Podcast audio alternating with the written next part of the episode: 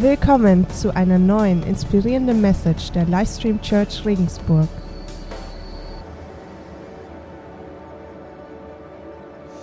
Und dann kommt das dazwischen und, und dann kommt der Anruf und dann will der noch was und dann kommt das Kind an, will noch irgendwas haben und dann fällt dir noch ein, oh, ich muss ja noch den, äh, den Rasen winterfest machen und den Garten winterfest machen. Auf jeden Fall. Kennt das jemand, so dass plötzlich so alles durcheinander kommt? Ah, sehr gut, sehr gut. So, jetzt könnt ihr euch vielleicht fragen, ja, warum jammert der hier vorne hier so rum und ähm, ich habe nämlich die Folien vergessen. Ja, macht mich fertig. Also ich habe die Folien vergessen.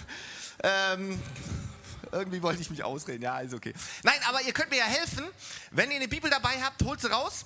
Ich hoffe, ihr habt eure Bibel nicht vergessen. Ich habe nämlich immerhin die Message dabei, also immerhin. Also, holt die Bibel da raus. Gibt eine Menge äh, Bibelstellen. Ansonsten versuche ich die Bibelstellen klar und deutlich vorzulesen, dass ihr sie mitbekommt. Aber heute werden sie nicht auf dem Screen sein. Also, heute geht es um Wörter. Äh, manche Wörter haben ja eine ganz große Aussagekraft. Also ganz besonders, wenn man sie so im falschen Zusammenhang benutzt. Das ist mir mal passiert. Meine Frau Bettina und ich, wir waren ja mal so ein Weilchen in den USA gewesen. Und als wir dann hingekommen sind, haben wir erstmal in so einem Hotel übernachtet. Und da gab es immer tolles Frühstück. So ein ganzes Buffet mit ganz tollen Sachen, konnte man sich so zusammenstellen. Und da gab es immer so Trauben, so kleine Trauben, so kernlos. Und die waren immer echt super lecker. Eines Tages gab es die nicht. Habe ich mich geärgert, habe gedacht, die möchte ich doch haben. Ne? Und jetzt muss man wissen, im Englischen heißt Trauben Grapes. Also Grapes. Und es gibt ein ganz ähnliches Wort, das heißt Graves und das heißt Gräber. Also ihr könnt euch vorstellen, die Kellnerin kommt und ich, freudestrahlend, yeah, hi, how you doing? Do you have graves? Die Frau starrt mich an mit riesen Augen. Mich wundert es ja bis heute, dass sie nicht wegkeifend weggelaufen ist. Also auf gut Deutsch, morgen, wie geht's? Habt ihr Gräber? Also der Titel meiner heutigen Message, Worte, die mein Leben prägen. Äh, in meinem inzwischen recht langen Leben, und Stefan, du brauchst jetzt nicht mein Alter hier in die Runde zu schmeißen, brauchst du nichts zu tun, bin ich immer wieder an einen Punkt gekommen, wo mir Gott so ganz bestimmte Wörter mitgegeben hat. Und die Wörter haben dann ganz konkret zu mir gesprochen. Und Leute, ich bin überzeugt, dass bestimmte Wörter, so ganz bestimmte Wörter uns eine Menge sagen wollen. Und ganz oft haben Wörter aus der Bibel zu mir gesprochen. Ich meine, in der Bibel gibt es Unmengen an spannenden Wörtern und Wörter, die wirklich unser Leben prägen können. Und ich glaube, das Wort Gottes ist nicht so was Theoretisches. So ist nicht etwas, was nicht brauchbar ist, sondern es ist ganz praktisch und ist anwendbar in unserem Leben. Die Bibel ist nicht irgendein Buch, was vor 2000 Jahren oder noch länger her geschrieben wurde. Es ist nichts, was mit unserem heutigen Leben zu tun hat, sondern ich bin überzeugt, die Bibel ist absolut relevant für unser Leben. Relevant für mein und auch für dein Leben. Und daher habe ich so ein paar Worte einfach mal rausgesucht und die will ich heute mit euch teilen. Weil, weißt du, wir, die wir hier vorne so immer stehen und die Message halten, wir wollen dein Leben aufbauen. Es reicher machen. Soll immer irgendwas sein, was du mit nach Hause nehmen kannst, hinein in deinen Alltag, hinein in dein Leben. Und ich hoffe, dass du heute etwas Relevantes für dein Leben mit nach Hause nehmen kannst. Ist das gut für euch? Dann bete ich kurz und dann geht's los. Also lieber Jesus, es ist so gut, dass du uns Wörter gegeben hast, dass wir auch kommunizieren können, dass wir uns austauschen können. Und du hast uns auch Wörter gegeben, ganz konkret durch die Bibel, wo du zu uns sprechen willst und, und oft sprichst du ja auch ganz konkret direkt zu uns, durch Wörter, durch Bilder, durch alles Mögliche und das ist so gut. Und ich möchte dich einfach bitten, dass die Wörter, die, die ich heute einfach so von dir mitgegeben bekommen habe, dass ich die so weitergeben kann und dass jeder irgendwas davon mitnehmen kann. Dass das Wörter sind, die auch jeden Einzelnen hier in diesem Raum ansprechen und äh, sein Leben verändern, positiv verändern und kraftvoll verändern. Darum möchte ich dich bitten, dass du mit deinem Geist hier jetzt sprichst. Amen. Also vier Wörter möchte ich euch mitgeben, Worte, die in meinem Leben unglaublich viel bewegt haben und wo ich glaube, dass diese Wörter auch in deinem Leben ganz viel bewegen können. Kraftvolle Worte, die dir helfen sollen, ein Leben zu führen, wozu Gott dich berufen hat. Worte, die, wenn sie sich breit machen in deinem Leben und Einfluss nehmen, unglaubliche Kraft haben. So, jetzt wäre es natürlich hilfreich, und schön, wenn, wenn ich diese Wörter irgendwie verbinden könnte, dass man die sich auch so ein bisschen besser merken können. Und ich habe mir gedacht, wäre ja genial, wenn ich einen Charakter in der Bibel finden würde, der all diese Attribute in seinem Leben hat und wo all diese Eigenschaften in seinem Re Leben real sind und Auswirkungen haben.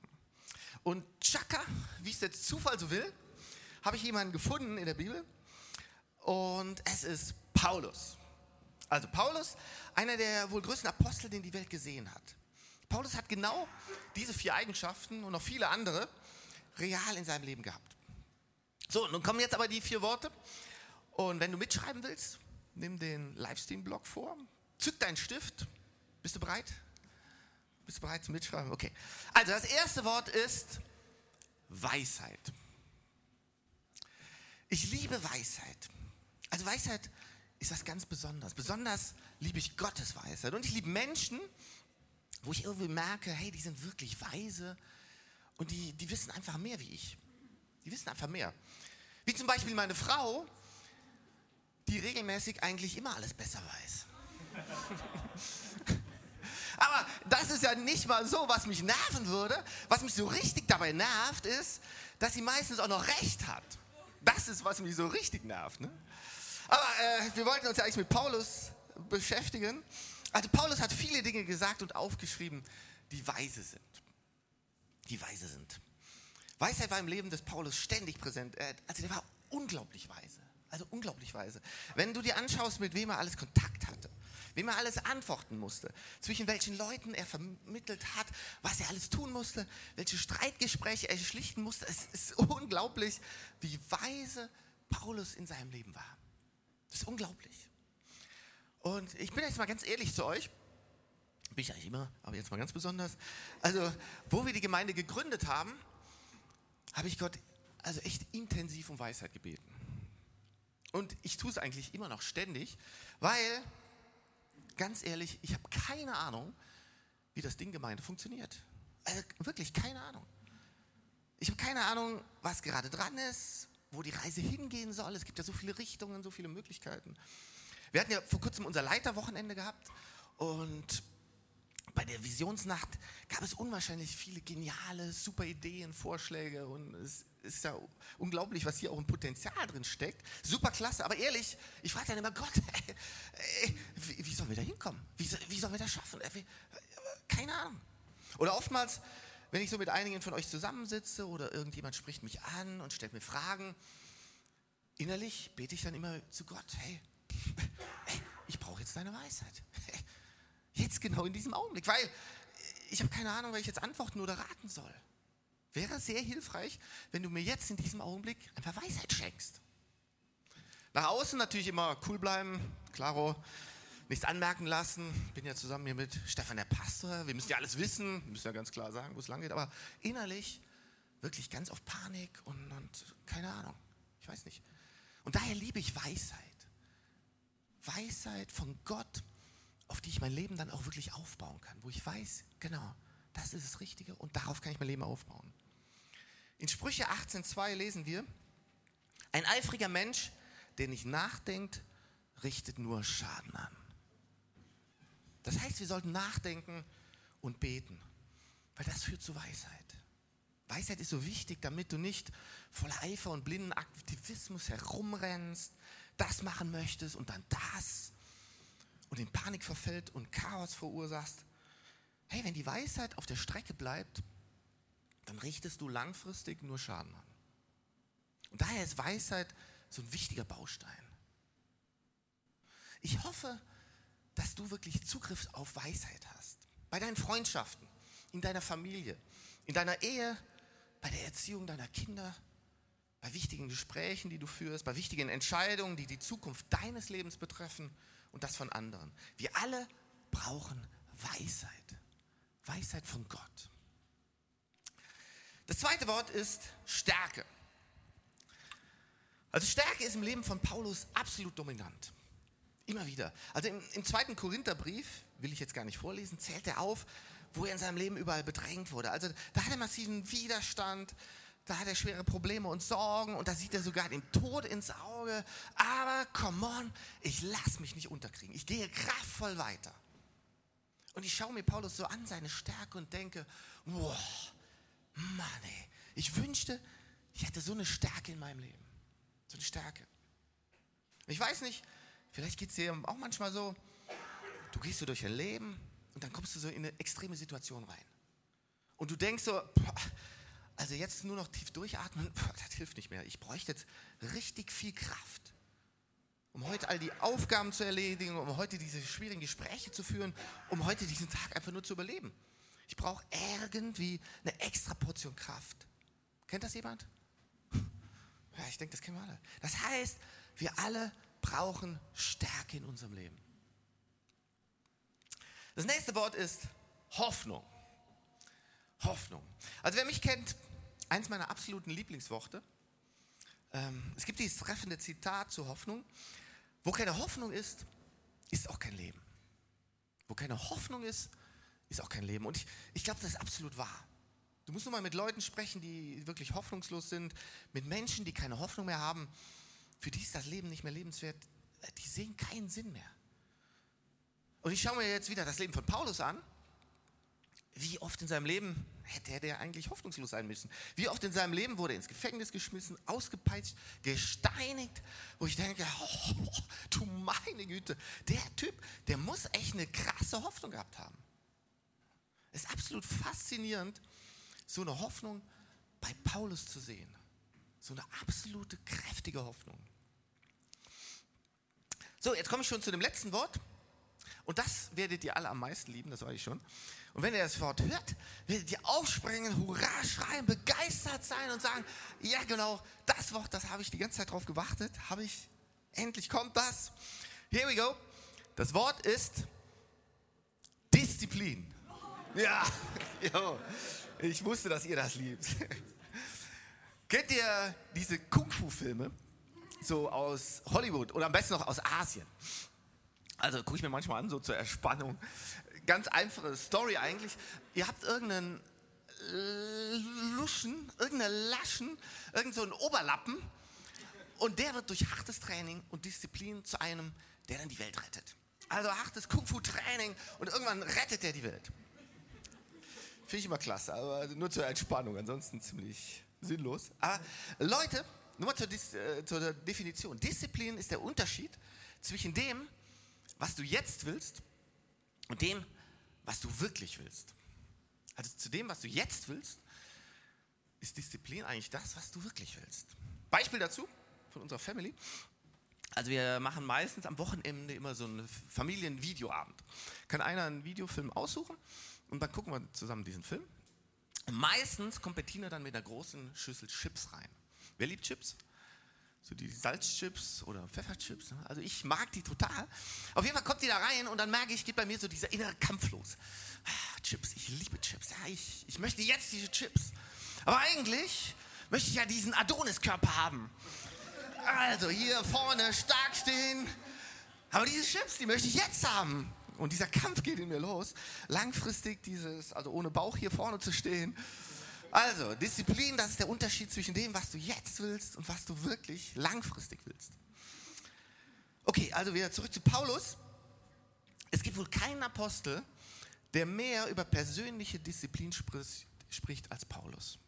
Also ist wirklich so. Ihr müsst mal durchgehen. Im 1. Korinther 9, Vers 24 bis 27 spricht er über das Leben als Wettkampf. Hören wir mal an, was er sagt. Ihr wisst doch, wie es ist, wenn in einem Stadion ein Wettlauf stattfindet. Viele nehmen daran teil, aber nur einer bekommt den Siegespreis.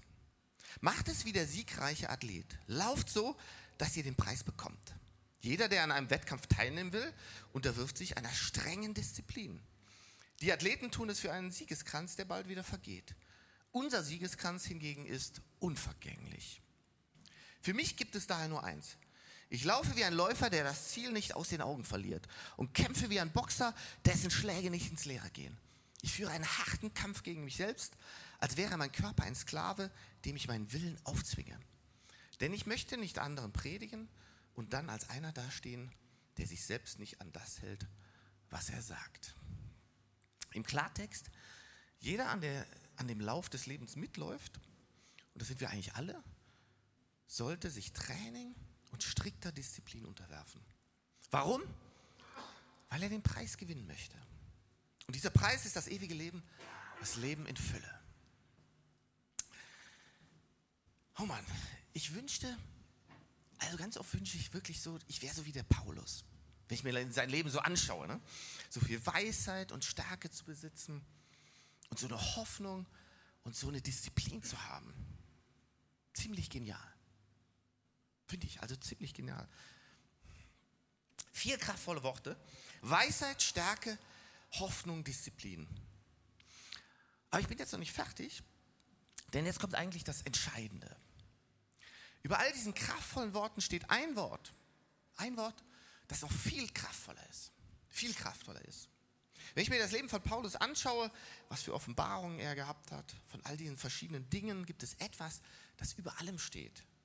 Dieses eine Wort, dieses eine Konzept, das Paulus mehr verstanden hat als jedes andere. Alle unsere Wörter finden ihr Fundament in diesem einen Wort und das ist Gnade. Wenn Paulus für eine Sache bekannt ist, dann ist es, dass der Apostel der Gnade ist. Es gibt niemanden, der ein tieferes und größeres Verständnis von Gnade, äh, Gottes Gnade hat als er. Von dem, was Jesus wirklich für uns am Kreuz getan hat. Er benutzt das Wort Gnade in seinen Briefen und die machen ja nur so einen ganz kleinen oder einen relativ kleinen Teil der Bibel aus. 144 Mal. Nur Gnade. Warum? Weil er so eine tiefe Offenbarung gehabt hat, was Gnade bedeutet. Wer erinnert sich noch an die Serie vom Stefan über Gnade? Weißt du noch einer? Mitte des Jahres, ne? Du darfst noch mal, genau. Du darfst noch mal. Gnade heißt unverdiente Bevorzugung, eine unverdiente Begünstigung. Weißt du, die Realität ist, diese Worte, Weisheit, Stärke, Hoffnung, Disziplin, sind zwar gut und toll, die sind klasse, aber diese Worte sind nur so kraftvoll wie die Basis, auf der sie verankert sind. Hey, es gab viele große Machthaber, Diktatoren, selbst Tyrannen, die all diese Eigenschaften hatten. Aber wenn diese Worte nicht verankert sind in Gottes Gnade, sondern in einer Weltanschauung oder in meiner Menschlichkeit, in meinem Egoismus, dann wird mich früher oder später die Realität einholen. Und Leute, die Realität ist, wir in unserer Menschlichkeit, in unserer Zerbrechlichkeit, in unserer Begrenzung, wir kommen immer wieder an die Grenze von dem, was uns möglich ist. Du kannst stark und diszipliniert sein. Ganz krass. Aber plötzlich kommen ein, zwei, drei Ereignisse und du bist am Ende mit deiner Stärke, mit deiner Disziplin. Schluss. Du kannst hoffen, so viel du willst. Aber irgendwann kommst du an einen Punkt, an dem du aus eigener Kraft einfach nicht mehr hoffen kannst. Geht nicht mehr. Irgendwann kommt der Punkt, wo menschliche Weisheit dir nicht mehr weiterhilft. In deiner Ehe, bei der Erziehung, im Studium oder Job, bei deiner Gesundheit. Irgendwann kommt der Punkt, wo du merkst, hey, aus mir selber raus funktioniert dieses Leben einfach nicht mehr. Und Paulus hat realisiert, all diese Eigenschaften müssen verwurzelt sein in dieser einen Offenbarung, der Gnade von Jesus. Und also wir müssen uns vor Augen halten, Paulus war ja einer der ganz schlimmen Christenverfolger gewesen. Einer der Hauptwidersacher von den Aposteln, der hat sogar Christen getötet. Aber auf einmal kommt Jesus in sein Leben und das dreht sein Leben komplett um. Und Paulus steht da und sagt, boah, ich habe verstanden, hey, es geht gar nicht um mich.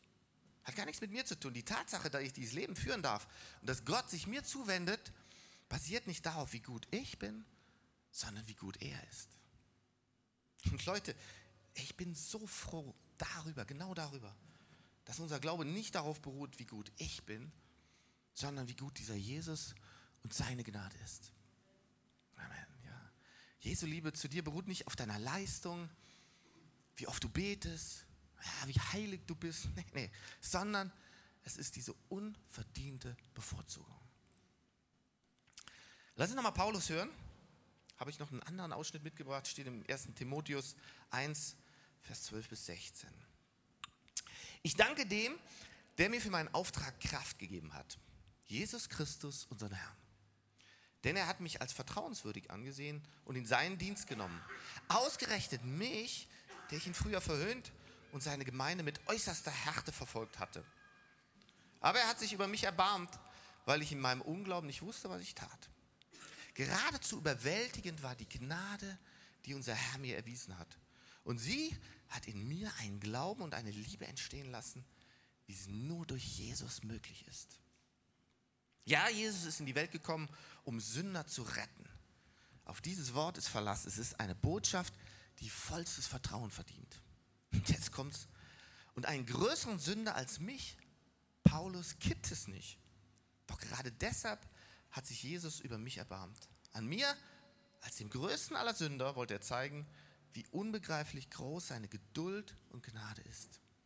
Ich sollte ein ermutigendes Beispiel für alle sein, die sich ihm künftig im Glauben zuwenden, um das ewige Leben zu erhalten. Ich finde das absolut faszinierend. Da ist Paulus, einer der größten Apostel, einer, der Wahnsinn, Wahnsinnsdinge gemacht hat und der sagt, hey, ich bin der größte Sünder. Ich bin der allergrößte Sünder. Aber trotzdem hat Gott mir Gnade erwiesen. Trotzdem. Und ich möchte dir Mut machen. Ich möchte uns alle Mut machen mit diesem Beispiel. Wenn du denkst, ich habe es verratzt, hey, keine Chance, ey. Alle können von Gott angenommen und geliebt werden, nur ich nicht. Hey.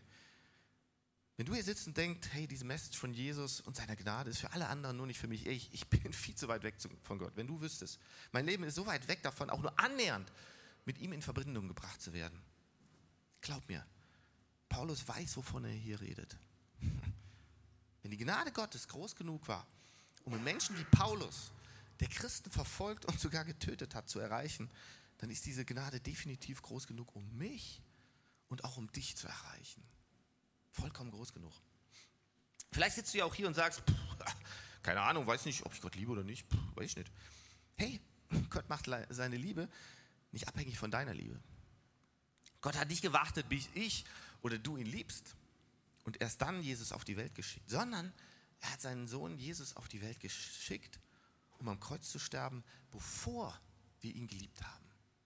Quasi so als Vertrauensvorschuss. Jesus hat gesagt, hey, auch wenn ich enttäuscht werde, ich liebe die Menschen so sehr, ich liebe dich so sehr, dass ich mein Leben geben werde. Auch wenn du mich abweisen oder auf die Gefahr hin, dass du dieses Geschenk, was ich dir gebe, dass du dieses unverdiente Gnade ablehnst. Ich gehe trotzdem. Ich gehe trotzdem.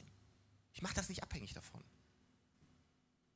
Und wenn du hier sitzt und sagst, ich kenne Jesus überhaupt nicht, keine Ahnung, ist auch okay, wenn du ihn nicht kennst, weil er kennt dich und er liebt dich, genau so wie du bist. Und er hat einen guten Plan, einen extrem guten Plan für dein Leben. Nochmal kurz zurück zu unseren vier kraftvollen Wörtern. Und die Karo kann vielleicht schon mal ins Klavier kommen. Ähm, ja, du brauchst Weisheit, um wichtige Entscheidungen zu treffen. Auf jeden Fall. In deiner Ehe, im Job, bei deinen Finanzen. Aber dann lass deine Weisheit basieren auf Jesu Gnade. Kolosser 2,3. Jesus Christus selbst ist dieses Geheimnis. In ihm sind alle Schätze der Weisheit und der Erkenntnis verborgen. In Jesus ist alle Weisheit drin. Er hat alle Weisheit. Der Moment, wo Jesus in dein Leben kommt, ist der Moment, in dem du göttliche Weisheit erhältst. Und nicht, weil du so schlau bist, sondern durch die Gnade von Jesus. Du hast dann alle Weisheit, die du brauchst, um gute Entscheidungen zu treffen. Du brauchst dir keine Sorgen zu machen. Aber du bist es nicht, er, Jesus ist. Du brauchst Kraft in deinem Leben, klar. Aber verlass dich nicht auf deine Kraft, sondern auf die Kraft Gottes. 2. Korinther 4, Vers 7 steht. Wir allerdings sind für diesen kostbaren Schatz, der uns anvertraut ist, nur wie zerbrechliche Gefäße. Hey, wir sind alle zerbrechlich. Wir sind angreifbar. Denn es soll deutlich werden, dass die alles überragende Kraft, die in unserem Leben wirksam ist, Gottes Kraft ist und nicht aus uns selbst kommt. Es ist Gottes Kraft. Paulus, der, hey, der, der musste so viel ertragen der verfolgt wurde. Und er hat so viel bewirkt. Er sagt, hey, weißt du, das ist nicht meine Kraft. Aus meiner eigenen Kraft heraus, pff, hätte ich nicht überlegt. Kannst vergessen. Wenn du in deinem Leben an einen Punkt kommst, wo du keine Kraft mehr hast und sagst, hey, ich kann nicht mehr. Ich, ich kann nicht mehr aufstehen. Ich, ich, ich weiß nicht mehr weiter. Ich weiß es nicht. ist genau der Moment, wo Gottes Kraft sichtbar in deinem Leben werden kann. Du kannst nicht mehr.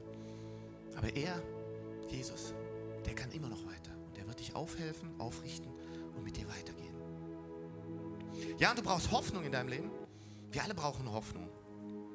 Geniale Stelle dazu auch noch im Römer 5 ab Vers 1.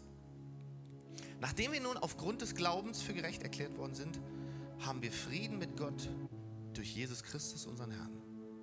Durch ihn haben wir freien Zugang zu der Gnade bekommen, die jetzt die Grundlage unseres Lebens ist. Und im Glauben nehmen wir das auch in Anspruch. Darüber hinaus haben wir eine Hoffnung, die uns mit Freude und Stolz erfüllt. Und in unserer Hoffnung werden wir nicht enttäuscht. Hey Leute, ist so genial. In dieser Hoffnung auf Jesus werden wir nicht enttäuscht. Keine Chance. Jesus enttäuscht dich niemals. Niemals. Und das ist so, das ist so eine geniale Zusage. Ja, und du brauchst Disziplin in deinem Leben. Paulus spricht ja über diesen Wettlauf, wo er sagt, ich unterwerfe mich dieser harten Disziplin. Und das lesen wir nochmal im 1. Korinther 15, 9 bis 10. Weil hier sagt er, eigentlich verdiene ich es überhaupt nicht, ein Apostel zu sein. Wieder, also total demütig dieser Paulus. Denn ich habe die Gemeinde Gottes verfolgt. Dass ich trotzdem ein Apostel geworden bin, verdanke ich ausschließlich der Gnade Gottes. Dass Gott mir seine Gnade erwiesen hat, ist nicht vergeblich gewesen. Ist nicht vergeblich gewesen. Keiner von allen anderen Aposteln hat so viel gearbeitet wie ich. Heißt, war so diszipliniert wie ich, hat so hart gekämpft. Aber wie ich schon sage, das sagt Paulus, nein, nicht mir verdanke ich das Erreichte, sondern der Gnade Gottes, die mit mir war. Interessanterweise lesen wir hier im Englischen, in der englischen Übersetzung zu diesem ist nicht vergeblich gewesen, is not without effect.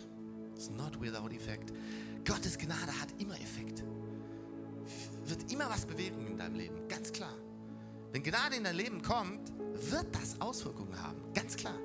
Durch Jesu Gnade wirst du zu dem werden, zu dem du bestimmt bist. Alles beginnt mit der Gnade. Alles hat seinen Anfang in der Gnade von Jesus.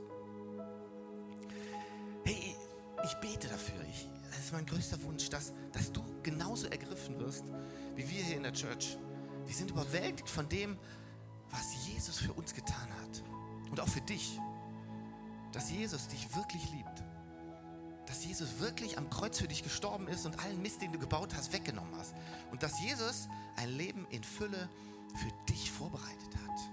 Dafür sind wir absolut überzeugt. Der Moment, in dem du begreifst, in dem du verstehst, kannst du gar nicht mehr anders, als Jesus zu feiern. Der Moment, in dem Jesus in deinem Leben Einzug hält, ist der Moment, hey, wow, da wird alles anders. Da wird alles anders. Und wichtig ist, Gnade ist nicht so eine Theorie oder so ein Konzept, so was ganz Kompliziertes, sondern Gnade ist eine Person. Das ist ganz einfach. Und sein Name ist Jesus. Er ist die personifizierte Gnade.